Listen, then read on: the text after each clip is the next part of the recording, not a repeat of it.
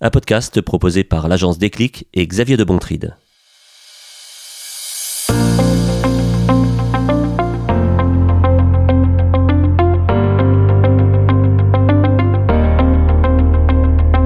Bonjour et bienvenue dans ce nouvel épisode de BAM, du business à la mission. Je suis aujourd'hui euh, chez Artefacto en compagnie de sa dirigeante Valérie Cotreau. Bonjour Valérie. Bonjour Xavier. Elle est accompagnée de Marois Cupif, euh, responsable marketing. Euh, bonjour Marois. Bonjour Xavier. Et bien sûr, cette émission ne serait pas complète sans la présence de notre expert RSE de l'agence Déclic. Bonjour Aurélien Olivry. Bonjour Xavier. Alors on va tout de suite euh, découvrir euh, cette entreprise Artefacto. Nous sommes où euh, ici Valérie? Alors nous sommes dans les locaux de, l'entreprise à béton. on a construit il y a de ça 5-6 ans. On est arrivé fin 2013. 7 ans, bien oui. Donc voilà, ça, le temps passe. et on c'était complètement fortuit en fait cette installation ici à béton, puisque moi je recherchais des locaux éventuellement à transformer.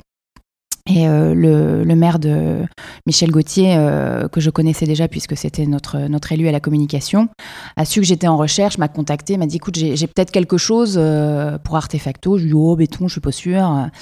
Et puis on s'est retrouvé dans un champ de maïs et on s'est tapé dans la main et c'est parti comme ça. Donc aujourd'hui, dans, dans, ce bâtiment sur lequel on y reviendra peut-être mmh. d'ailleurs, il y a un, éléphant qui fait de, du saut à la perche. C'est quand même assez original, mais ça permet de vous retrouver Culture du paradoxe, oui.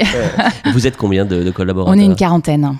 On est une quarantaine. Une quarantaine dans un métier très particulier. Oui. L'image, la réalité augmentée, euh, la réalité virtuelle? Oui, tout à fait. Euh, on est là pour parler aussi d'entreprise à mission et la nôtre, depuis toujours, c'est d'aider chacun à visualiser, à partager la réalité de ses projets, euh, quel que soit en fait le média.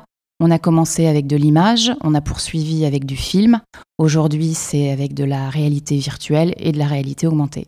Alors Valérie, toi tu es architecte de formation, tu es passionnée par euh, la construction, tu l'évoquais d'ailleurs à mhm. l'instant euh, en, rappelant euh, l'origine de l'implantation d'Artefacto dans, ces bâtiments. Et puis la ville aussi, ça t'intéresse. La ville et ce qui s'y passe, les gens qui y vivent. Et le métier, tu parlais de la mission d'Artefacto, c'est aussi ça, c'est aussi aider celles et ceux qui, vont occuper un espace à s'y projeter un petit peu en avant. Oui, complètement. Hein. D'ailleurs, le, début de l'histoire est très ancré, est très ancré là-dessus, puisque euh, ça peut paraître complètement anecdotique aujourd'hui, mais les premières images sur les projets d'architecture, euh, si on se remet dans le contexte, euh, à ce moment-là, les architectes détiennent le savoir. ils détiennent le savoir parce qu'ils détiennent le projet et le projet il est dans leur tête. la seule façon de partager le projet, ce sont des perspectives qui se font à la main ça vous paraître, c'est l'époque des dinosaures, mais, euh, mais c'est quand même ça la réalité, c'est-à-dire que on a éventuellement quelques croquis, quelques perspectives du projet qui sont partagées et qui sont réalisées à la main, et c'est tout. Donc euh, on part en fait, euh, on part sur un projet d'architecture en faisant confiance à son architecte, très bien, mais les gens veulent autre chose, les citoyens veulent autre chose, ils veulent de la transparence, et c'est aussi pour ça que moi je suis euh, tombée dans le, dans le monde de la 3D, c'est-à-dire que j'ai compris tout de suite quels étaient les, les, champs des possibles en fait avec cet outil-là, c'est-à-dire qu'on ne partageait plus un seul point de vue, mais une diversité de points de vue, et c'était une façon de vulgariser le projet à tous. Et fondamentalement, ça a été très compliqué au début avec la profession. C'est-à-dire que c'était un levier dans le cadre de concours d'architecture, certes, mais après, dans le quotidien, c'était une façon de les déposséder de leurs biens. Donc, euh, il a fallu pas mal de, pédagogie euh, et, d'échanges pour y arriver. Et puis, euh, j'ai envie de dire que, comme souvent, la pression du citoyen a fait le reste. quoi. Cela fait 20 ans à peu près que l'aventure euh, existe. Exact, exact. Euh, elle a connu, euh, cette aventure Artefacto, bah, pas mal d'évolutions liées effectivement, tu le rappelais à l'instant, à l'évolution des technologies, mm. des, savoirs numériques. Aujourd'hui, quand on t'a sollicité pour participer à, notre podcast, je me suis posé la question de savoir effectivement quelle était la place de, de ces problématiques RSE, entreprise à mission, raison d'être dans une entreprise comme la tienne. Et Et, tu m'as dit, bah, écoute, oui, on, y pense, on n'est pas encore arrivé au bout, mais c'est important pour nous. tu peux revenir là-dessus? Mais finalement, euh, moi j'ai eu un avant, un après, hein, c'est un peu paradoxal. Tu as eu un déclic? J'ai eu un déclic, j'ai eu un déclic, c'est vrai, et, sur un sujet franchement que je, n'avais pas, euh, comment dire, euh, je ne pensais pas que ça allait provoquer autant de choses chez, moi. Je, suis un peu gênée de, de, parler de ça, mais je me suis retrouvée avec une médaille d'ordre du mérite, et ça a été très compliqué parce que je me suis posé beaucoup de questions sur ce que c'était que le mérite. Est-ce que vraiment j'étais méritante Est-ce que remise par le ministre Jean-Yves Le Drian, si ma mémoire est bah, il fallait quand même qu'on ait notre homme de territoire, donc euh, ça c'était un, petit, un petit challenge, mais qu'il a relevé sans, sans difficulté. Mais euh, l'idée, c'est qu'on est obligé de s'interroger sur euh, qui on est, notre position dans l'écosystème. Enfin, c'est pas si simple que ça. En tout cas, pour moi, ça ne l'a pas été. Et, et, je me suis réinterrogée sur, sur mes fondamentaux. Et finalement, euh, la conclusion de tout ça, c'était de se dire que, un, ce mérite était euh, lié euh, au partage avec tous. Et, euh, euh, l'idée de cette euh, cérémonie, c'était que les gens qui étaient présents, finalement, ce que je leur ai dit, on n'est pas méritant tout seul, c'est une, une, aberration, voire une stupidité finalement. c'est le, les engagements qu'on prend dans un écosystème et c'est un tout. Et, et, donc les gens qui étaient présents étaient très très liés à, l'aventure en fait humaine artefacto quelque part. et puis la, deuxième chose, c'est que euh, j'avais euh, jusque-là une sorte de réserve même par rapport à des convictions qui sont les miennes euh, sur l'environnement, sur le bien manger, chacun le sien d'ailleurs. et j'ai voulu faire partager ça. T'as fait ton coming out? Ah mais c'est un peu ça quand même. Il y a un peu de ça quand même. Donc, euh, donc j'ai avoué à tous que j'étais végétarienne et que j'allais l'assumer encore plus fortement euh, parce que c'est des choses. Euh, voilà, moi j'ai changé de régime alimentaire il y a de ça plus de 35 ans. J'en ai 47, on va pas se mentir. Donc c'est des choses qui étaient, qui étaient non dites parce que je considérais que c'était du domaine du privé. Et ce qui est génial avec la RSE, c'est que ça devient quelque part du domaine du public. Donc super, je me dis là, c'est une opportunité. Donc c'est pas un risque ni une menace, c'est une opportunité de partager euh, avec de l'écoute, hein, mais en tout cas de partager les convictions qui sont, euh, qui sont fortes.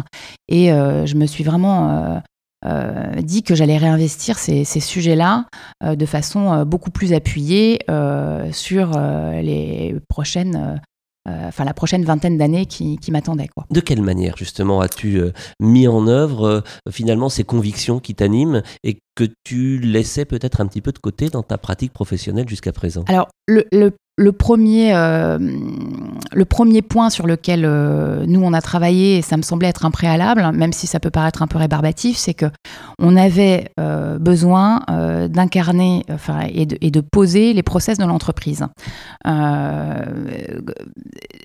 Loïc Enaf a une, comment une phrase intéressante là-dessus, c'est qu'il dit finalement moi j'ai plus de responsable de service, j'ai des responsables de processus. Alors ça paraît un peu brut comme ça, mais je comprends exactement ce qu'il dit quoi effectivement, euh, aujourd'hui, moi aussi, j'ai des responsables de processus, c'est-à-dire qu'on pose le cadre de travail et on dit comment on bosse et, euh, et on le décrit ensemble. Donc on n'est pas parti de quelque chose de contraignant, c'est nous-mêmes qui, qui, avons choisi euh, euh, les méthodes et euh, la façon dont on allait travailler. ça, c'était un socle de base et ça me semblait extrêmement important parce que finalement, quand vous avez des problèmes en interne dans les boîtes, parce que ça se met de temps en temps sur le nez, on va pas se mentir, et c'est, j'ai envie de dire, c'est très classique. Et c'est humain. Et c'est humain. L'idée, c'est malgré tout de réussir à s'entendre, mais à chaque fois qu'il y a des irritants, bien souvent, c'est à la croisée des process c'est qui fait quoi et euh, Problème de territoire, de limite, de, compétences aussi peut-être? Pas tant que ça. Enfin, il y a un problème. il peut y avoir des problèmes de compétences, mais finalement, c'est jusqu'où je vais moi dans, dans, mon process et à quel moment toi tu prends la suite? Très très souvent, c'est l'articulation de, ce genre de choses qui posent problème. Et quand on explique ça déjà au groupe, euh, tout, le monde se, tout le monde se calme, il dit Ah, ok, c'est qu'on s'est pas bien compris ou euh, qu'on n'a pas bien compris la mission. Et, ça, remet, euh, ça remet de l'huile dans les rouages et on arrive à solutionner énormément de problèmes quand on, quand on traite les choses comme ça. Donc, ça, c'était la base, c'était vraiment le socle.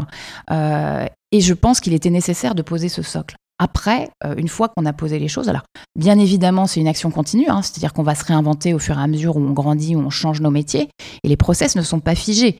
mais l'idée, c'est de pouvoir aller plus loin, de pouvoir poser autre chose euh, et là aussi, pardon de, parler de façon un peu barbare, mais euh, la RSE, ça veut dire que c'est l'ensemble des parties prenantes. Euh, la première partie prenante. Quelles sont-elles les parties prenantes chez Artefacto? C'est une bonne question, ça. Oui, c'est une bonne question. Ben, je pense avant tout à l'équipe et aux salariés qui sont dans, dans l'entreprise, et on pourra en, parler avec Marois qui avait une, une, une idée qu'elle partage avec moi hier, c'est-à-dire que l'idée, c'est comment est-ce qu'on va améliorer le bien vivre ensemble. Euh, mais le vrai bien vivre. Euh, l'idée, euh, c'est mais, mais c'est louable, il faut souligner ça. C'est pas le baby-foot qui est devenu un stéréotype dans la salle de pause. C'est comment est-ce que vraiment on va améliorer la façon dont on, vit ensemble dans l'entreprise. moi, j'ai cru pendant un certain nombre d'années que bah, quand on arrivait au boulot, c'était presque aussi lié à mon éducation. C'est bon, on arrivait au boulot, on, posait son cerveau de la famille et puis on était au taf, quoi. c'est pas vrai. Quand on a des problèmes personnels, ils arrivent au boulot. Il faut savoir les entendre. Et c'est important parce que là aussi, ça nous permet tous de cheminer. et de l'écoute, il en faut. Et, et oui, par moment, on a des problèmes perso, et ben ça impacte, ça impacte le travail. Donc c'est vraiment, euh, c'est vraiment un écosystème. Hein. Donc euh, c'est une grande classe qu'on a nous là à 40, et il euh, faut réussir à, fonctionner tous ensemble. Donc le premier souci, c'est le bien-être de tous au quotidien dans le cadre qui est le nôtre, et de savoir comment est-ce qu'on va pouvoir améliorer ça. Après, évidemment, il y a la partie impact de notre activité sur, notre, sur notre environnement. Moi, ce que je pense, c'est que euh, il faut sortir de la culpabilité et puis avancer, euh, avancer pas à pas et euh, essayer de proposer des choses petite touche par petite touche. Et comme je dis de temps en temps, il faut accepter d'être minable et d'être nul et de corriger quand on est minable et quand on, a est droit, nul. On a le droit à l'erreur, on a le droit à, Complètement. l'échec chez Artefacto. C'est permis, c'est autorisé.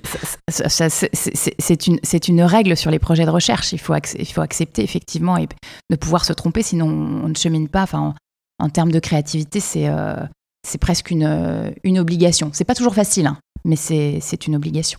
Alors à tes côtés, euh, il y a Marois. Marois, bonjour. Euh, tu, as rejoint euh, l'entreprise il y a trois ou quatre ans. trois ans et demi.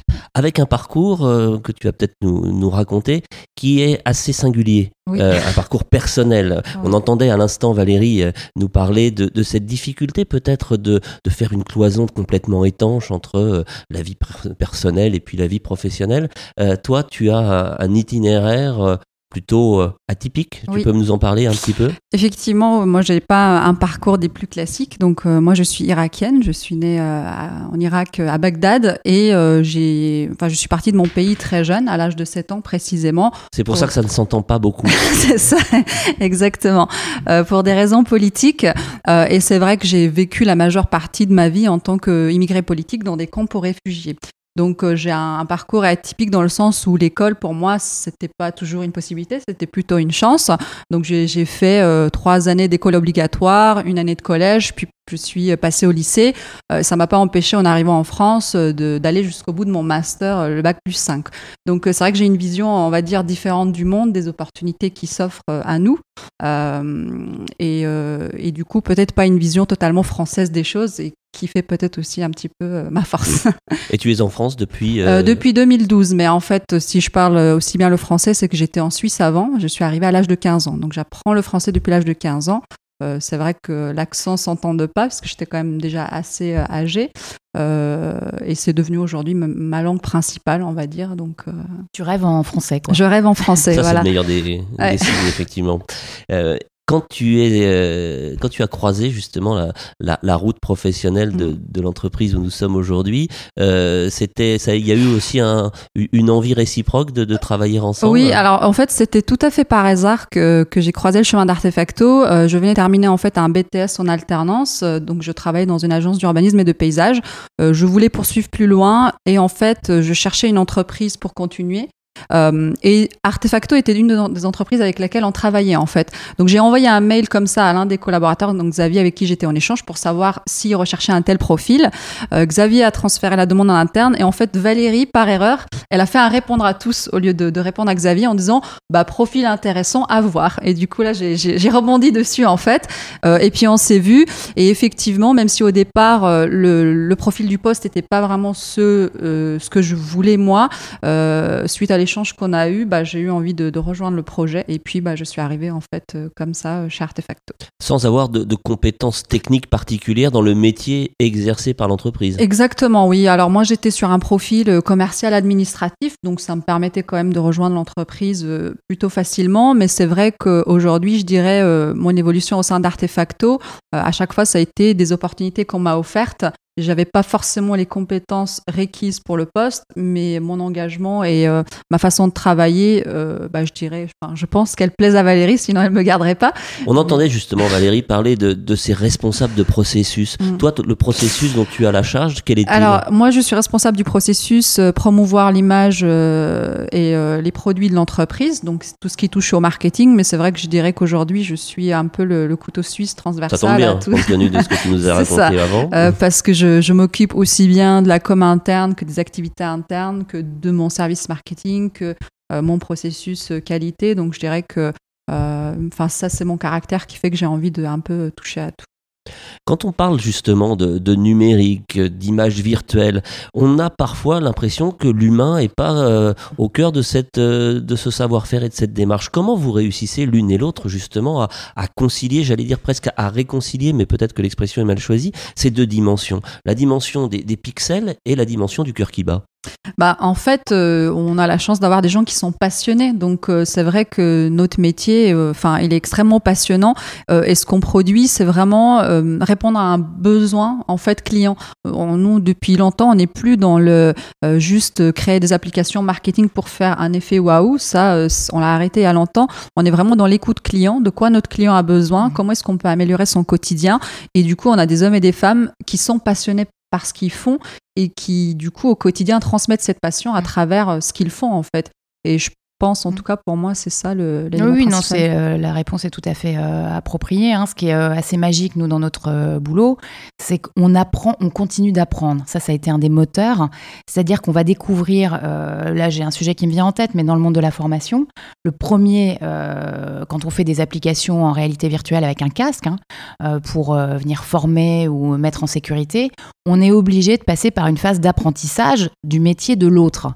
Et ça, c'est d'une richesse absolue, quoi. C'est-à-dire qu'on continue à apprendre euh, tout au long de notre vie professionnelle le métier d'autres personnes. Donc c'est extrêmement enrichissant intellectuellement parlant. Tu as un exemple concret à nous bah, Moi, ça me fait penser à, nos, à nos industriels quand Valérie dit ça, parce qu'aujourd'hui, dans la BU Industrie, nos ingénieurs travaillent par exemple... la business, unit. business unit. voilà, c'est ça.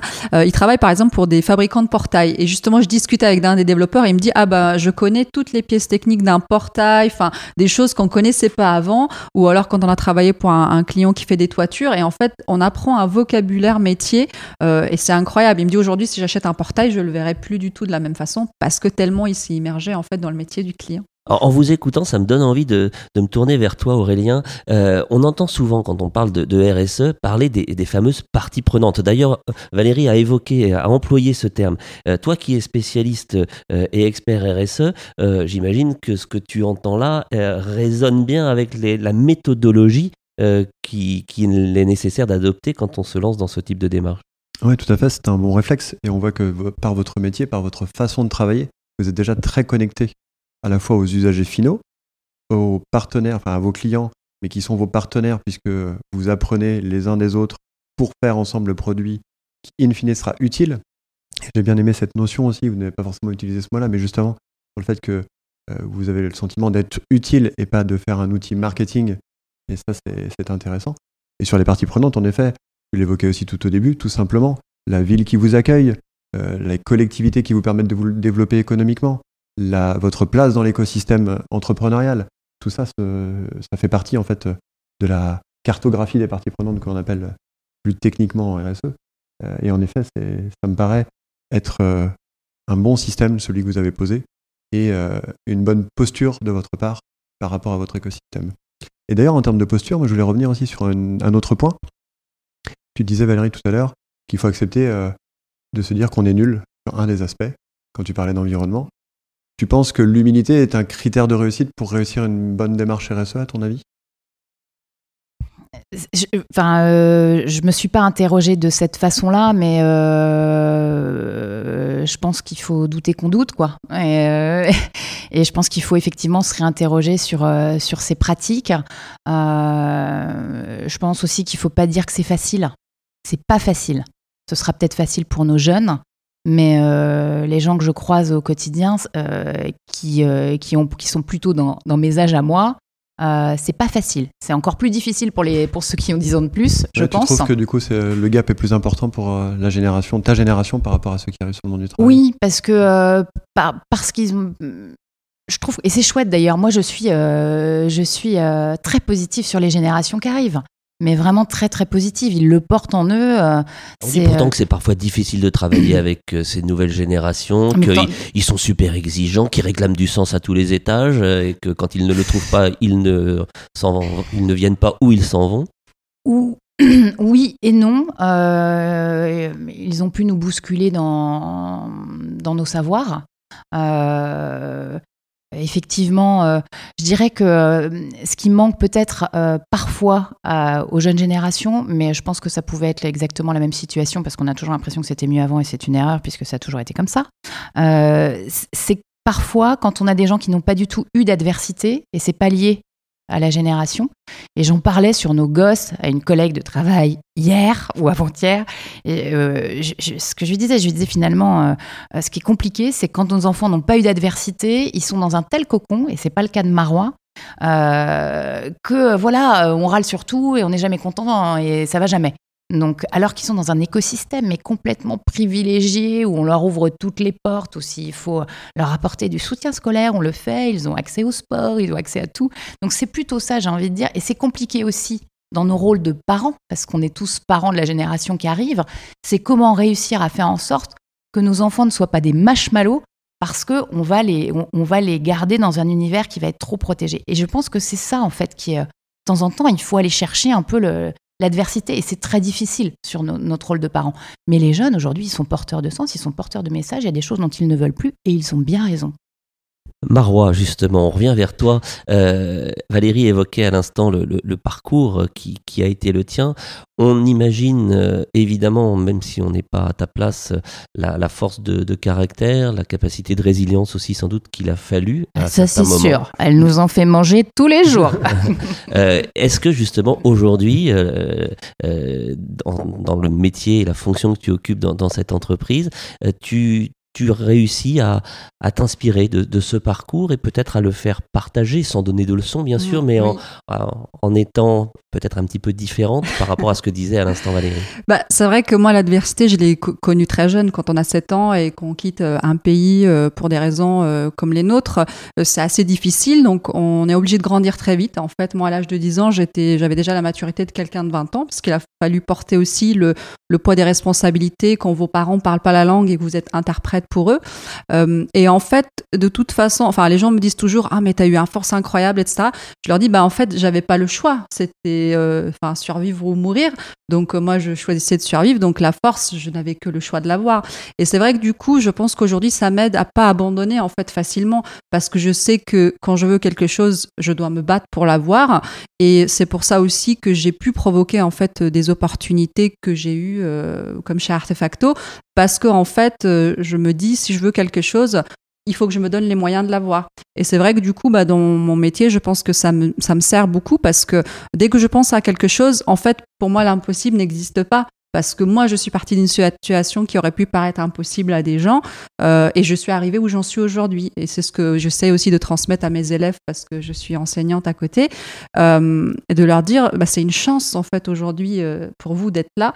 Et du coup, bah, dans mon travail, j'essaie aussi d'avoir cette ouverture d'esprit de me dire que tout est possible et si on, veut réaliser quelque chose, on y va quoi. Mais on se donne les moyens. Par contre, parce que ça va pas être apporté sur un plateau d'argent. Comment réagissent justement euh, tes interlocuteurs euh, euh, s'ils découvrent au détour d'une conversation, d'un échange bah, avec toi ce parcours Ouais, ce parcours. Alors ils sont assez étonnés en fait. C'est vrai que bah ça s'entend pas forcément que j'ai un accent, donc les gens souvent, moi j'ai lutté pendant de longues années pour obtenir ma naturalisation. Ça a été vraiment un parcours du combattant. et du coup, quand j'apprenais en tout cas aux gens que j'étais pas encore française ou pas encore suisse ou autre, bah en fait ils étaient étonnés. Pour eux, j'étais je faisais tellement partie euh, du système, que j'avais en fait une attitude, euh, la façon dont je parle, la façon dont je me suis imprégnée de la culture, ils avaient l'impression que j'ai toujours vécu là. Et en fait, euh, du coup, ils sont toujours étonnés, mais moi, je suis un vrai caméléon. En fait, je me, je me fonds vraiment dans le. C'est aussi la, la capacité d'adaptation que j'ai dû acquérir parce que j'ai pas vécu plus de deux ans dans un pays quand j'étais jeune, donc il a fallu tout le temps changer d'environnement. Et c'est vrai que les gens sont assez étonnés quand ils entendent mon parcours de vie. Et changer de langue. Oui, changer de langue aussi. C'est vrai que le français, c'était la sixième langue que j'apprenais, donc, euh, enfin, cinquième plutôt. Donc, euh, c'était assez facile pour moi à ce stade-là. Mais c'est vrai que les gens, en général, ils sont étonnés. Ils s'y attendent pas du tout parce que je, je le porte pas, en fait. Euh, moi, je, je suis pas du genre à me, à m'abattre sur mon sort en me disant, ah, c'est malheureux ce que j'ai vécu. Non, j'ai dû vivre ça pour arriver où j'en suis aujourd'hui. Et pour moi, c'est une chance. Valérie, on parle beaucoup euh, dans, l'entreprise aujourd'hui euh, de la diversité comme étant une chance, un atout. Euh, quand on entend le parcours de Marois, on peut se dire que pour Artefacto, c'est aussi une chance que d'avoir un, profil de cette nature-là. Il y en a d'autres dans, l'entreprise, pas forcément avec le même parcours de vie aussi singulier, mais tu as cherché dans, la constitution de, tes équipes à avoir des, des profils complémentaires comme ça? Eh bien non, j'ai pas cherché en fait, c'est arrivé tout seul. Euh, dans le sens où euh, je pense que c'est sans doute dans. Euh, c'est pas intellectualisé par rapport à, la question que tu poses. et je ne pourrais pas le faire comme ça parce que je veux dire, on n'est pas des petits cochons d'Inde qu'on assemble, tu, vois ce que je veux dire? Donc, mais, mais je pense qu'à un moment, moi j'ai envie de travailler avec des gens qui ont envie, ça c'est premier, la, première chose, et la deuxième c'est la compétence. Donc Marois, je ne connaissais pas son parcours de vie quand elle est arrivée. Euh, il est vrai que je connaissais euh, Patrick Le Priol, qui était ton, ton précédent euh, chef d'entreprise, parce que c'est quelqu'un avec qui j'avais travaillé et qui était avec moi à l'école d'architecture, donc on, se connaissait. Depuis... Paysagiste urbaniste à Rennes. Exactement. on se connaissait depuis très longtemps et il m'avait dit bon, moi Marois, elle a trop faim, je peux pas la garder chez moi, ça c'est sûr, mais je pense qu'elle peut faire un bout de chemin chez toi et ça va être chouette pour elle. J'ai dit écoute ok, c'est parti comme ça, mais j'avais pas, euh, j'avais pas les éléments. Moi, je me souviens très bien de, du moment où tu m'as raconté ton histoire parce qu'on était à Paris sur un salon. En train de manger des sushis là. On était sur la route dans un camion en train de transporter. J'ai euh, halluciné quoi. Des tonnes de matériel. J'ai vraiment halluciné. Je me suis dit mais c'est pas possible. Donc je, l'ai découvert a posteriori. Et on a d'autres personnes hein, dans l'entreprise, mais c'est pas, euh, on découvre les parcours là. Il y, en a un, j'ai pas découvert son parcours parce que je savais qu'il était euh, algérien. Et euh, effectivement, euh, j'ai l'inspection du travail qui est passée immédiatement après son recrutement un 3 août pour me dire je viens pour le dossier de monsieur Donc je lui ai dit j'espère que vous avez honte du boulot que vous faites. Et c'est comme ça qu'a démarré notre entrevue.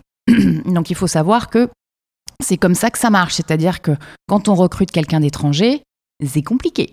Donc euh, très compliqué. Un, ça coûte. Et deux, euh, on a le droit à une petite inspection du travail pour savoir si éventuellement on est en règle. Donc ça, ça m'a fâché dur. Mais euh, c'est pas grave. Moi, je lui ai expliqué que je recrutais les gens que j'avais envie de recruter, pour recruter, point final, quoi. Donc c'est comme ça. Mais ce sera pas autrement. Mais ça s'est pas fait. ça s'est pas fait dans ce sens-là. Adèle, quand il est arrivé, c'est parce qu'il avait une formation d'architecte à l'origine, qui faisait de l'image, et puis voilà. Et aujourd'hui, c'est notre directeur artistique. Donc, euh, on lâche pas l'affaire. Donc, on a eu des profils aussi euh, très différents sur le plan euh, culturel et, religieux. ça nous a pas empêché de fonctionner ensemble, mais voilà, j'ai expliqué à chacun que bah, moi, je mange pas de viande et quand je me retrouve en clientèle, je le crie pas sur les toits, quoi. Donc, pour le reste de la communauté, je leur ai dit, c'est pareil pour vous. Ça roule, quoi. Après, il faut être clair et finalement, les gens comprennent, je pense. Alors on entend bien hein, depuis le début de, notre entretien euh, la place de l'humain dans, cette, euh, dans cette aventure et finalement c'est un peu le, S de la RSE, la responsabilité sociétale. Dans le S sociétal, il y a cette dimension culturelle, humaine, RH euh, pour mmh. employer un, un terme d'entreprise. je me retourne vers toi Aurélien. quand on fait de la RSE, il n'y a pas que la technologie, il n'y a pas que le bilan carbone, il n'y a pas que, que cette empreinte-là, il y a aussi, j'allais dire, ce, savoir-être, cette capacité à, fédérer euh, des talents humains. Oui, tout à fait. On parle souvent de cinq piliers euh, sur, sur la question de la RSE. En effet, l'environnement est un peu celui qui nous vient en premier, puisque l'actualité notamment nous fait, mm.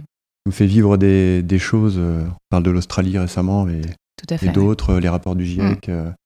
Voilà, c'est une, évidence quand on parle de RSE, c'est l'environnement qui vient en premier. Mais il y a aussi en effet le côté social et le côté gouvernance mm. euh, qui sont très importants. Donc le social, c'est comment on fait pour euh, bien vivre ensemble. Mm. Tu l'as dit tout à l'heure, euh, Valérie. la gouvernance, c'est comment on fait pour décider ensemble, mm. pour établir des process, pour établir une nouvelle politique RSE, par exemple. Et puis, il y a des volets qu'on connaît un peu moins et dans le monde de l'entreprise, pourtant, c'est le domaine économique. On y est confronté très souvent on peut euh, faire le plus beau projet RSE que l'on veut. S'il n'y a pas de base économique, mm. euh, très rapidement, le projet n'existera plus. Donc ça aussi, c'est une base très, importante. Et euh, en effet, la question RH du bien vivre ensemble dans l'entreprise pour bien traiter ses clients, bien comment dire, interagir avec eux et trouver la meilleure qualité de prestation que l'on fait avec eux, c'est très important. Et, le bien vivre ensemble va nous permettre de construire effectivement un projet plus puissant donc euh, il faut, euh, faut réussir à exactement. Mmh. Sinon ça, ne marche pas quoi en fait. Oui, puis ça se voit que ça ne t'intéresserait pas, Valérie. Si c'était un projet que tu faisais toute seule, euh, et non, tu ça, pas. Ça n'a pas de sens. Au-delà du fait de ne pas pouvoir faire. Oui, oui, non, mais complètement. On voit que ça a du sens pour bah, toi. Il faut le partager parce que mmh. si on arrive à le partager et qu'il y a adhésion, c'est mmh. qu'il s'est passé un truc quand même. Et c'est ça qui t'intéresse, c'est le truc qui se passe. Évidemment.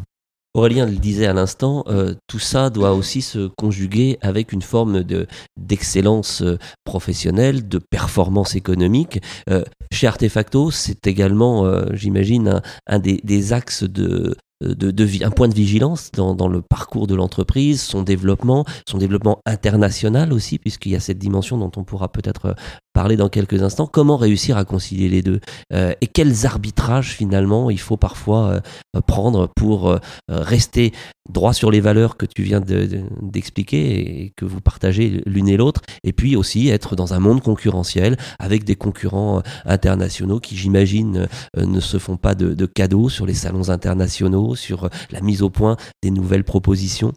Alors, on est peut-être euh, soumis à moins de, enfin, moins de pression que certaines entreprises, parce que euh, j'ai envie de dire, on n'est pas dans le domaine du transport, par exemple, ou des choses comme ça. Donc, euh, on est sans doute moins impacté, on va dire, entre le lien entre des engagements, on va dire RSE, et, et la, dynamique économique de l'entreprise. Donc, ça, c'est une, ça, c'est une, une réalité.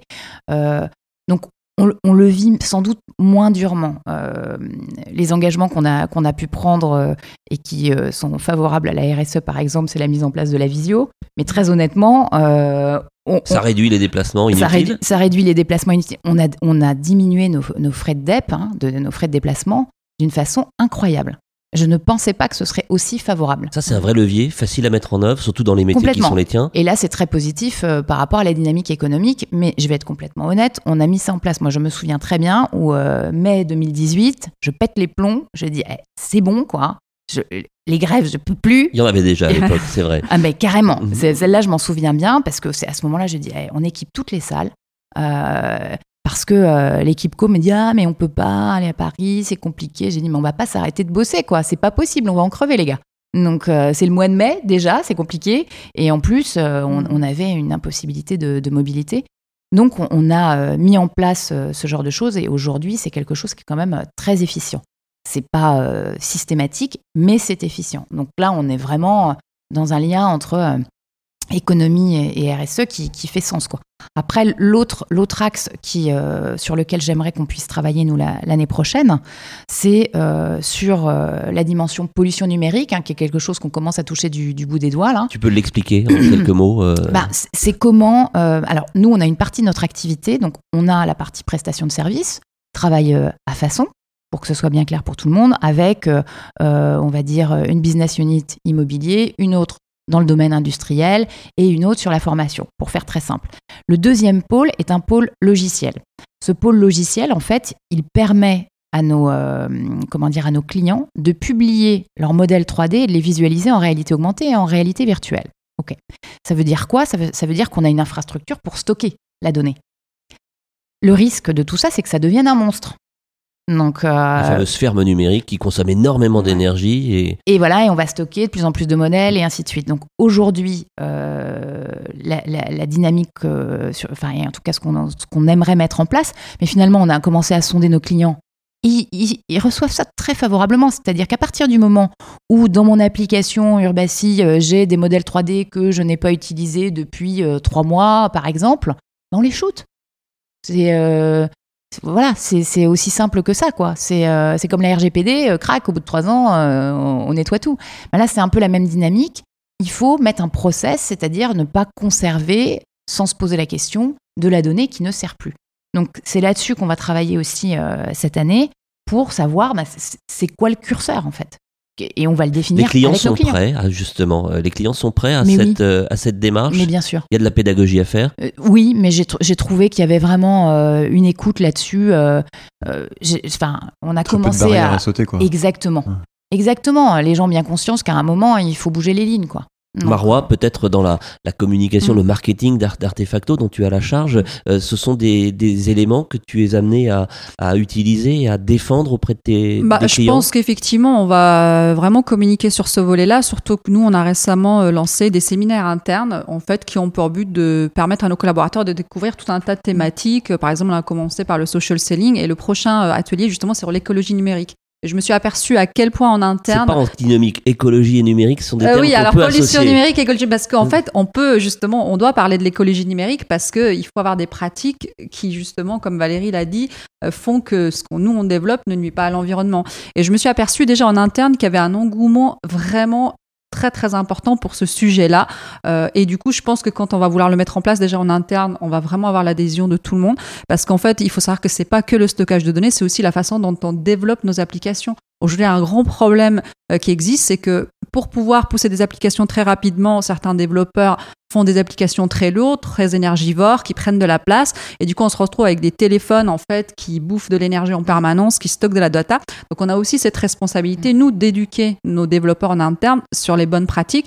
Et effectivement, nous, c'est un message qu'on va pousser, bien évidemment, en, externe. Et c'est positif parce que ça veut dire que ça s'appelle coder à la bourrin. Voilà. Donc, euh, et, ça euh, permet de faire des choses plus propres. Exactement. Euh, et, voilà. Et ça va dans le bon sens aussi. Ouais. Et du coup, sobriété, en fait. c'est ça, de sobriété, de conception qui fait qu'on a aussi. Et donc, bien sûr, dans notre communication, on va vraiment communiquer là-dessus parce que je pense que pour nos clients, c'est important de savoir qu'on se préoccupe de ces choses-là en fait. Et vos clients demain pourraient peut-être euh, à leur tour vous demander conseil pour adopter cette sobriété, euh, numérique, euh, que vous allez vous appliquer à vous-même si j'ai bien compris très rapidement. Ça c'est intéressant cette dimension du, lien justement entre la, la, sobriété, l'efficacité du monde numérique très consommateur d'énergie un peu masqué qu'on ne voit mm. pas forcément à laquelle on ne pense pas toujours et puis et puis cette efficacité. Il y a aussi un autre volet de, votre métier, là qui revient, j'allais dire, aux fondamentaux, c'est-à-dire à l'urbanisme, à l'architecture. On parle beaucoup aujourd'hui de, bâtiments durables, de bâtiments euh, euh, plus, plus économes, plus économes en énergie, mieux orientés aussi dans l'espace, etc. Euh, comment, très concrètement, Artefacto contribue à ce mouvement? Vous avez des propositions, des solutions?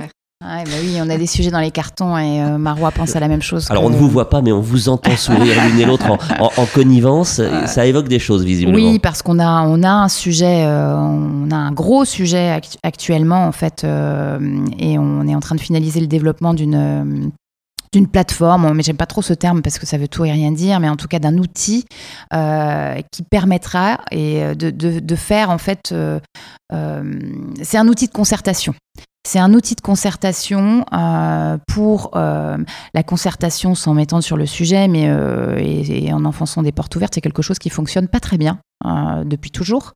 donc, on définit des modalités de la concertation dans le cadre des projets urbains qui fixent un certain nombre de réunions, de présentations, et ça fait des années que ça dure c'est pas très efficient. Les gens qui sont présents dans le cadre de la concertation. D'abord, c'est souvent tout le temps les mêmes et, c'est pas forcément ce qu'on voudrait avoir. Voilà. Donc, euh, et c'est un panel extrêmement euh, restreint. Donc, euh, nous, l'idée là, et on a été soutenu par l'Europe. Hein, c'est pas, enfin, c'est un projet qui, qui, a été porté sur des, des, projets de développement.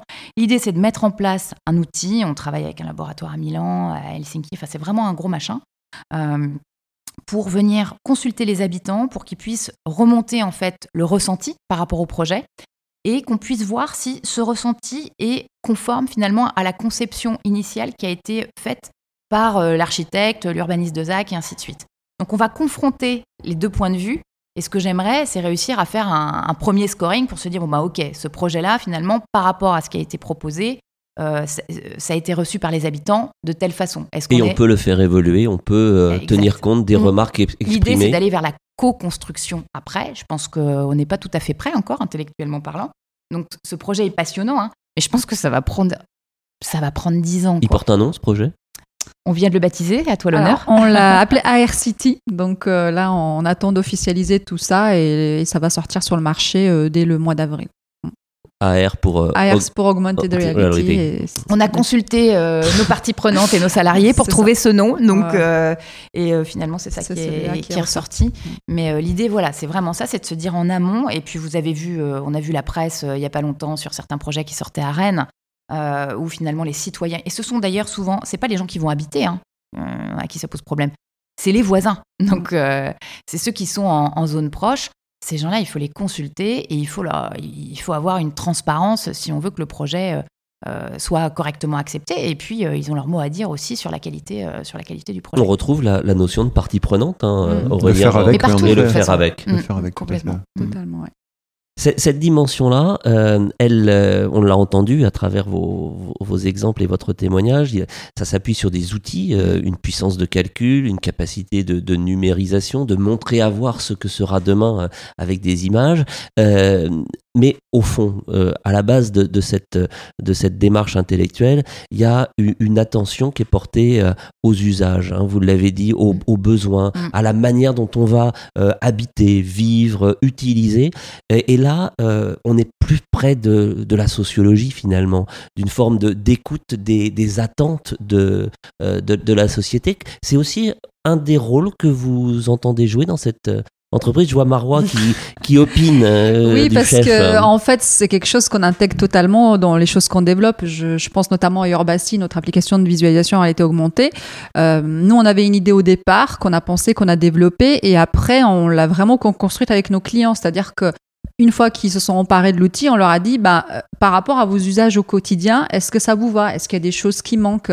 Euh, Et du coup, en fait, c'est très important pour nous d'avoir ce retour-là, parce que si on ne conçoit pas un outil qui, au quotidien, facilite la vie de nos clients, alors on a failli à notre mission. Mmh. Et donc, en fait, on est vraiment constamment dans... Voilà, ça n'a pas de sens. Mmh. On est totalement dans l'échange avec eux. Et du coup, c'est eux qui nous aident à faire évoluer notre outil et à le rendre vraiment adapté à leur secteur. Et d'ailleurs, c'est comme ça que Urbasi est parti d'un outil à la base générique pour tout le monde à un outil métier. Aujourd'hui, il existe une version pour la menuiserie. Euh, on est en train de travailler sur une version pour les archives, pour les CMistes, parce que chacun a un besoin différent. Et, pour l'éducation aussi. Et pour l'éducation. Et, ça, c'était c'était quelque chose de complètement euh, fortuit mm. là aussi, parce que finalement, on n'est pas du tout parti sur cette thématique-là. Et on a un enseignant qui a détourné l'utilisation en fait euh, de, de l'application, notamment pour la formation professionnelle. Et ça, intellectuellement parlant, pour nous, c'était gratifiant. C'est-à-dire que il nous a expliqué. donc, lui, il est prof de béton. Hein. Donc, il fait construire des escaliers en béton assez, assez jeune, quoi. Donc, euh, béton le matériau, pas la ville. Hein. Béton le matériau, pas la ville. et, euh, et, donc la difficulté pour lui, c'était de mobiliser sa classe, en fait. Euh, néanmoins, il leur demandait toujours de, Il nous a expliqué que dans la formation, il y avait une phase de modélisation. Et avec, avec l'outil, il, il, nous a dit, moi, ça m'a permis de récupérer ma classe. C'est-à-dire que, un, le téléphone est autorisé. Je vais leur demander de s'auto-évaluer, c'est-à-dire qu'ils vont modéliser leur escalier en béton euh, virtuel. Ensuite, ils vont le construire dans le réel et ils vont pouvoir superposer le modèle numérique au réel et, faire une auto-évaluation, notamment vérifier les aplombs. Et on avait bien rigolé sur la première séance euh, parce qu'on s'est rendu compte que ça servait à quelque chose. Euh, en mettant en fait ce gabarit virtuel sur l'escalier réel. J'espère que ça, ça tilte. toujours est-il que le, résultat, c'est moi j'ai des jeunes dans ma classe aujourd'hui, ils sont contents de venir et je les ai récupérés et je leur parle normal, quoi. Je leur parle avec les outils qu'ils ont dans la poche tous les jours. Faut arrêter aussi de scinder ça euh, en deux. Donc pour nous, ça a été quelque chose de, puissant parce qu'on s'est dit en plus on peut vraiment contribuer à, à, former les bâtisseurs de demain. Et les bâtisseurs de demain, ils seront aussi dans le monde numérique, quoi. Il faut aussi intégrer ça. Donc ça a été quelque chose de très positif. C'est euh, la, petite histoire de, de, cette application, mais euh, au final, on est en train de. Il pourrait y avoir d'autres développements. On peut imaginer ah que euh, au-delà de cette expérimentation dans, dans une classe, si j'ai bien compris, il y a peut-être une autre échelle à, à, atteindre, l'éducation nationale. Ah bah totalement. Aujourd'hui, on discute avec des Greta. Moi, je pars bientôt faire une. Lesquelles Pas Greta. Alors Greta. oui. mais c'est lié. Des, Greta. Vous aviez été en forme ce matin. Je vais bientôt aussi voir des, des étudiants en mécanique euh, à, à, Rennes 2. Donc euh, voilà, on voit que partout, euh, il commence à y avoir ce besoin. Greta, CFA, lycée professionnel, on a un, un, appui du ministère là depuis. Et, et voilà, faut, maintenant, il faut, faut, communiquer, effectivement. Hein. Mais, mais c'est chouette, ouais. C'est super chouette. Alors, quand, je vous entends l'une et l'autre nous, nous, raconter à la fois ce, ce parcours de, de l'entreprise Artefacto, de cette évolution progressive, de, j'allais dire peut-être d'une prise de conscience aussi de, de l'impact euh, euh, que vous avez dans, dans, vos métiers. On pourrait se dire, et là je me retourne vers, euh, vers Aurélien, que c'est un peu, et on entend parfois cette phrase souvent quand on parle de RSE, on fait de la RSE comme Monsieur Jourdain faisait de la prose sans le savoir. Il y a déjà pas mal de choses de mise. Qu'est-ce qui. On est dans le chemin, là Oui, le, le chemin, merci, monsieur le journaliste. le chemin est en effet assez bien tracé. Euh, il y a déjà, surtout, je trouve, une grande conscience des choses. Mm. Euh, ce que peut apporter après la RSE, c'est en travaillant sur les cinq piliers, c'est de voir les connexions qu'il peut y avoir entre ces piliers et du coup la force que ça a quand on bouge un curseur. Mais en effet, on voit bien que euh, dans le cas d'Artefacto aujourd'hui, sur certains aspects, on voit que le curseur est déjà bien avancé. Mais c'est peut-être cette articulation entre le territoire, la gouvernance, l'économique, le social et l'environnement qui, une fois posée, permettra de se rendre compte d'autres choses et d'un effet de levier, mmh. à mon avis, encore plus important, alors même que les pratiques sont déjà très vertueuses dans l'entreprise. Alors Valérie, euh, il y a quelques semaines ou quelques jours, tu as posté euh, euh, sur les, réseaux professionnels une information à, l'occasion de l'obtention de la, labellisation mmh. ISO 9001, la mmh. certification en termes de, qualité hein, que l'on connaît. Et puis, une fois que tu as, euh, tu t'es félicité de cette obtention, tu as dit allez hop en route vers la RSE. Mm. Euh, c'est pas la même chose, et pourtant pour toi c'est lié. Et tu peux nous ah expliquer oui, oui, c'est vraiment un, c'est vraiment un prolongement, euh, c'est vraiment un prolongement de, ce qu'on a fait préalablement. poser le socle de base avec la 9001, ça a été quelque chose de, de compliqué parce que quand, quand on a une entreprise qui fonctionne depuis des années, de façon un peu artisanale, hein, on va pas se mentir. Hein, c'est tant qu'on n'a pas intellectualisé les choses, on reste dans l'artisanat, quoi, hein, euh, sans, mauvaise pensée aucune. Mais en tous les cas, formaliser, poser les choses, euh, poser des règles, dire que maintenant il faut quand même un minimum de traçabilité, compliqué. Donc, euh, et c'est vrai que le jour d'après, je me suis dit bon, super. Ça, on a déjà posé une base. On sait que de toute façon, on aura des itérations parce que de toute façon, c'est toujours en mouvement. Mais l'objectif, c'était de poser un socle pour faire autre chose, quoi. Et, euh, et le faire autre chose. pour toi. Quoi. Ah, voilà, j'avais failli mettre en route vers la 26 000. Puis on m'a dit non, à 26 000, on va pas, ça va pas comprendre. Euh, donc, euh, donc on est parti sur la partie, sur la partie RSE. Mais le vrai sujet, c'est quand même celui-là. C'est vraiment, vraiment celui-là. Donc, c'est un projet de management à t'entendre aussi. C'est une capacité à, à fédérer les équipes, à leur donner un objectif. Oui, et puis c'est aussi euh, c'est un projet de partage quoi sur euh, des choses qui sont euh, qui sont ancrées. Moi j'ai et Aurélien tu, le disais hein, sur la partie sur la partie écologie environnementale. j'ai des envies de partage sur des sujets un peu un peu toniques. je pense que pour y aller, il faut poser ce socle. Il faut ensuite travailler ensemble euh, moi, il faut que je me, je me, freine un peu parce que parfois je suis un peu warrior. Donc, euh, ah bon. ça qu'on te reconnaît. J'ai envie d'y aller tout de suite. Et, euh, et, et, là-dessus aussi, les process et, euh, et mon équipe d'ailleurs, hein, et la personne qui travaille aussi avec moi sur la qualité, dit non mais soupe sur les genoux quoi. Il faut aussi, il faut effectivement partager, susciter l'adhésion. Et là, on démultiplie la force de, de l'action. Donc, Bon, j'entends ça aussi et je me dis, bon, ok, on va prendre le temps, on pose, on pose les bases et, ensuite on va y aller euh, collectivement ensemble. Quoi. Donc, mais c'est vraiment, euh, c'est le jour d'après qui m'intéressait. Tu voulais compléter, Marois? Non, je dirais que, enfin, je voulais juste ajouter que c'est vrai que chez nous, moi, je le sens en tout cas parce que je, je suis beaucoup en contact avec tous nos collaborateurs et je sens que c'est quelque chose qui les anime. Enfin, chez nous, on a des gens qui viennent en vélo parce que voilà, ils veulent pas prendre la voiture. On a des gens qui sont très sensibles au tri dès qu'ils voient que quelqu'un euh, met pas dans la bonne poubelle ce qu'il faut, euh, ils disent bah non. Et donc, je pense qu'on aura vraiment pas du mal à porter cette, euh, enfin cette certification. Ouais, mais quand même, les gars, ils ramassent pas les miettes sur la table. Ouais, ouais, voilà, c'est ça. En fait, ça dépend. il faut quand même le dire. Parce que c'est comme à la maison. Il faut un effort sur certaines choses. Et donc, je pense que, en fait, en interne, il y a vraiment cette volonté-là, quoi. Je le sens auprès de chacun, et, et, je pense que ça va vraiment être un projet qui va les animer, en tout cas. Aurélien. Ce que je trouve intéressant dans votre témoignage, c'est que on voit bien que quand on a envie de faire une démarche RSE, de l'intégrer à son entreprise, il y a parfois des préalables qui sont propres à chaque société. Euh, là, aujourd'hui, euh, vous nous dites, bah, nous, le préalable, c'était de faire une démarche ISO en qualité, parce que d'où on partait, on était trop loin, selon nous. Mm. Même si c'est pas la même chose, en effet, ce sont des choses différentes, les process qualité une démarche RSE, puisque d'un côté, c'est certifiable pour l'ISO en qualité, et l'autre, c'est labellisable éventuellement, parce qu'on n'est même pas obligé de labelliser en RSE. Et je trouve ça intéressant de voir que bah, chaque entreprise a besoin de certaines choses avant de se lancer, mm. d'une prise de conscience. Elle est là, de base, de process éventuellement, et puis d'autres auront euh, d'autres besoins euh, à côté. Et c'est ça que je trouve intéressant en RSE, c'est que on part tous d'un endroit pour aller à un autre. C'est une démarche de progrès, mais la première marche, eh ben, elle n'est peut-être pas RSE strict au départ, mais l'entreprise peut avoir besoin d'autre chose avant d'aller sur ce chemin-là. la 9001, c'est quand même un booster parce que, euh, pour rejoindre ce que tu dis, euh, ça permet, euh, on parlait simplement de la prise de conscience de la pollution numérique, ainsi de suite, et enfin, Marois en parlait très bien tout à l'heure.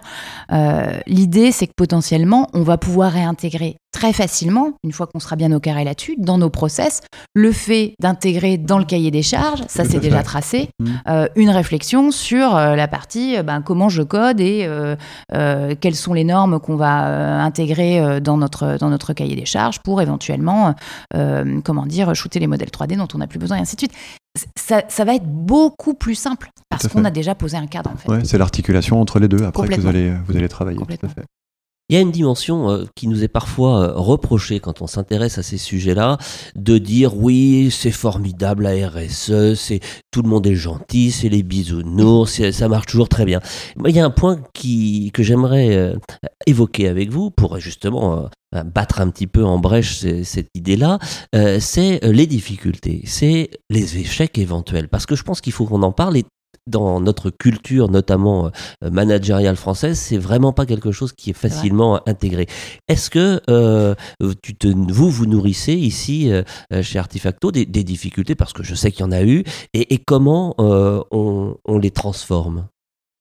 Bah, le, les quand on a des problématiques, quelles que soient ces problématiques, en fait, l'idée c'est de faire ce qu'on appelle un post-mortem. C'est pas très, c'est pas très chouette comme euh, c'est comme ça que ça, dit bien les choses. Bien les choses pour essayer de, de, passer au step d'après quoi. Donc euh, c'est vraiment euh, en termes de mode de fonctionnement là aussi c'est de se dire bon ben voilà on s'est ratatiné ok pourquoi on essaye de faire l'analyse des causes et des causes racines. On va encore parler de et pourquoi et pourquoi et pourquoi.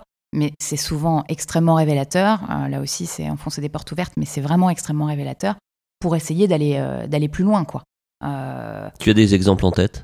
Oh là j'ai des exemples très euh, très comment dire euh, pro euh, livrable client où par moment on peut tomber juste à côté et on revient toujours sur les mêmes sujets. C'est que soit on est allé trop vite au début et le kick-off n'a pas été fait dans les règles de l'art et avec l'écoute nécessaire en interne et en externe et une fois qu'on a compris ça on revient sur les process en disant acceptez de perdre du temps parce que vous allez le gagner ça qui est terrible, c'est que souvent c'est louable. Hein. C'est, euh, on veut aller très vite, on veut aller vite, et on va trop vite et on passe à côté de, messages qui sont, euh, qui sont euh, essentiels. Quoi, hein.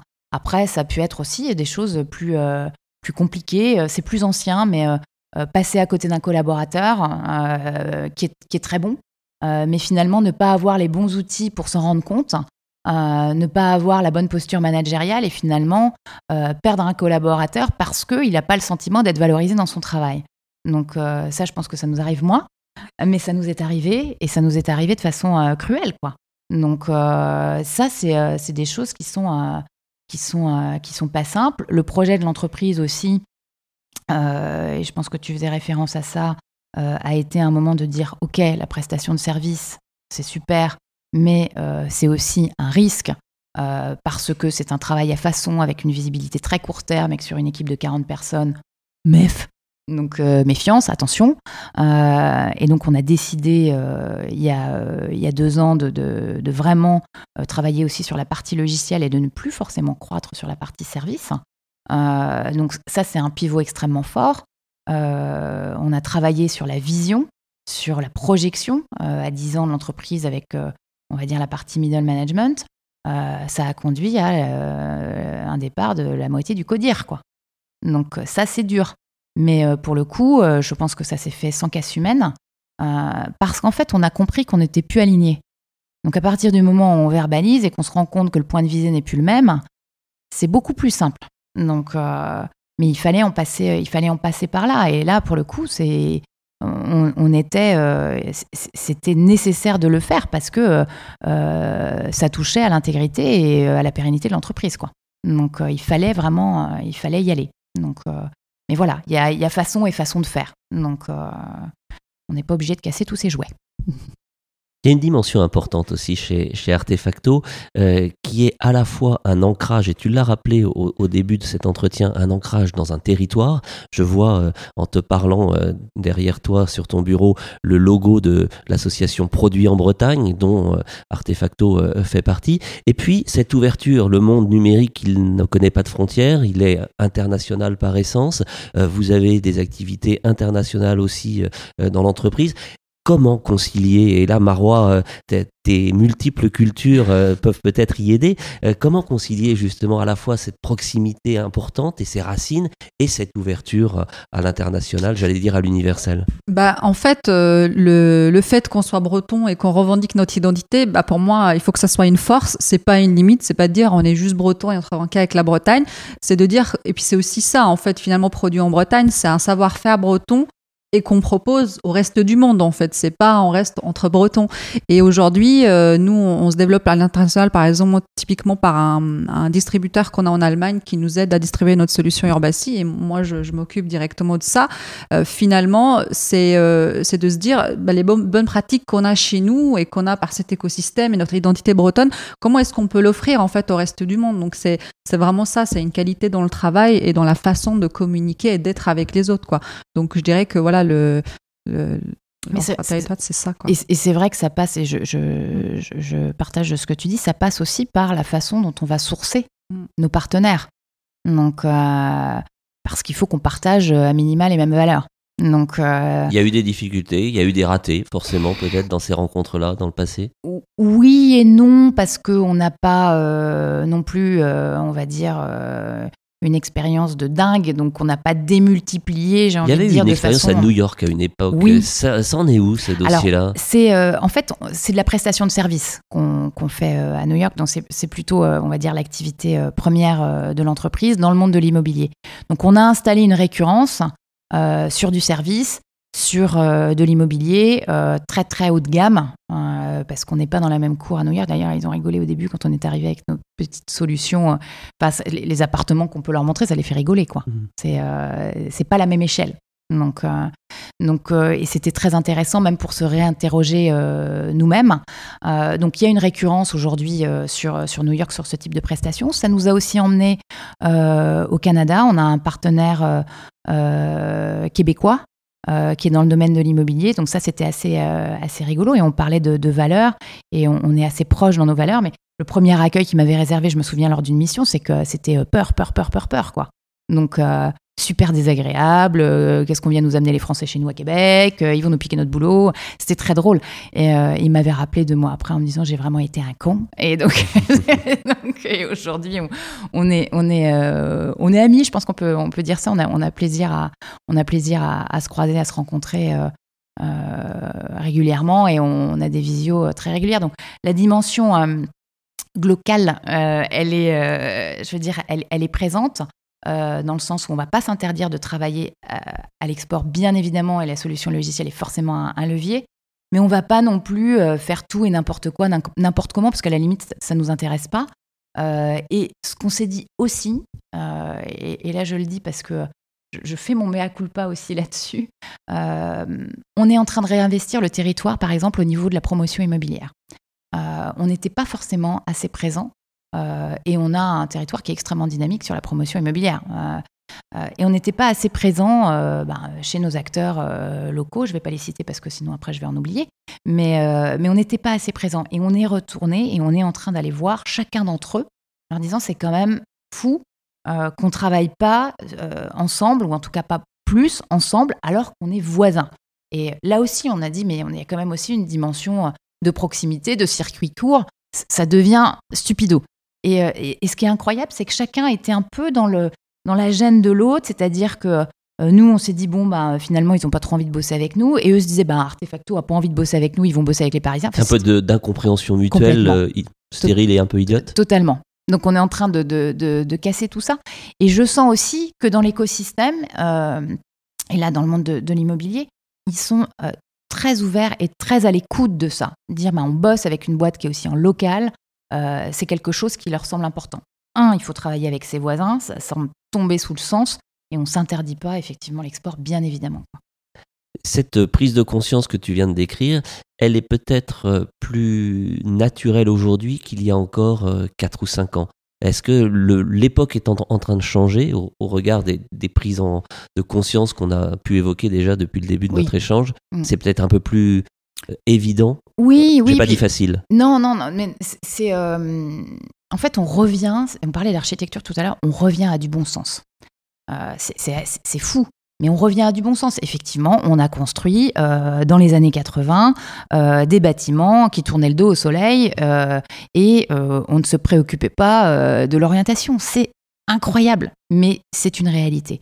Et il y a aussi quelques années, quand vous évoquiez le fait que en Bretagne, vous étiez une entreprise qui faisait 90% de son chiffre d'affaires à l'export, c'était trop génial. Mm. C'est super, mais il n'y a pas que ça non plus. Donc, donc, donc voilà, je pense qu'il euh, il y a aussi une prise de conscience euh, là-dessus. Il y avait une, il y avait une forme de posture euh, où finalement l'objectif était de travailler dans le monde entier et, et pour l'architecture de défier toutes les règles classiques de bon sens pour positionner un bâtiment. On est en train de se rendre compte que c'est peut-être pas si intelligent que ça. Alors, on arrive presque au, terme de, notre échange. Euh, on a beaucoup parlé, et tu as évoqué, tu as employé ce terme, euh, Valérie, euh, d'être aligné, aligné sur des valeurs, sur des convictions. Quand on parle de, RSE, on parle beaucoup, et c'est d'ailleurs le titre de notre podcast, de la mission de l'entreprise. Est-ce que ça sera ça peut-être la, prochaine étape de d'Artefacto, de, de, travailler ou d'expliciter cette mission qui, qui vous caractérise? Alors, on, a déjà fait un premier travail sur la mission, hein, quand je disais que c'était d'aider chacun à visualiser, à partager la réalité de ses projets. Par contre, ce que je vais proposer euh, à l'équipe cette année, et j'en ai parlé aussi à Marois, c'est de finir cette phrase de mission. C'est de lui trouver un cadre, de, dire dans quel contexte on, travaille, comment est-ce qu'on met en œuvre finalement notre mission depuis toujours, comment est-ce qu'on va l'articuler effectivement dans un écosystème avec l'ensemble des parties prenantes donc ça, ça va être un sujet... 2020. Euh, exactement.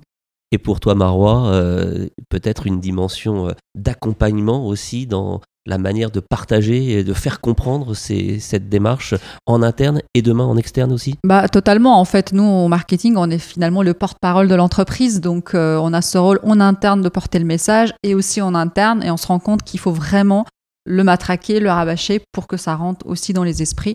Donc, notre mission, ça va être aussi de faire apparaître ça.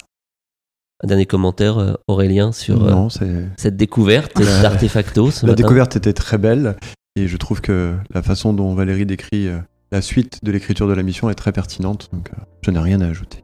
Merci Aurélien. Merci Marois, merci Valérie, merci, Aurélien Pour, pour, ce partage. Merci d'avoir écouté ce podcast jusqu'au bout. À très bientôt pour un nouvel épisode de BAM, du business à la mission. Merci à tous d'avoir écouté ce podcast jusqu'au bout. Si vous l'avez apprécié, n'hésitez pas à en parler autour de vous. Abonnez-vous sur votre application d'écoute pour ne rien manquer des prochains épisodes. Si vous nous écoutez sur iTunes ou Apple Podcast, n'hésitez pas à laisser une note ou un commentaire. Si vous avez des idées de sujets, si vous avez encore des questions, contactez-nous à l'adresse contact-agence-déclic.fr. Nous préparons les prochains épisodes avec des invités inspirants qui nous raconteront l'ARSE au quotidien. Bonne journée à tous.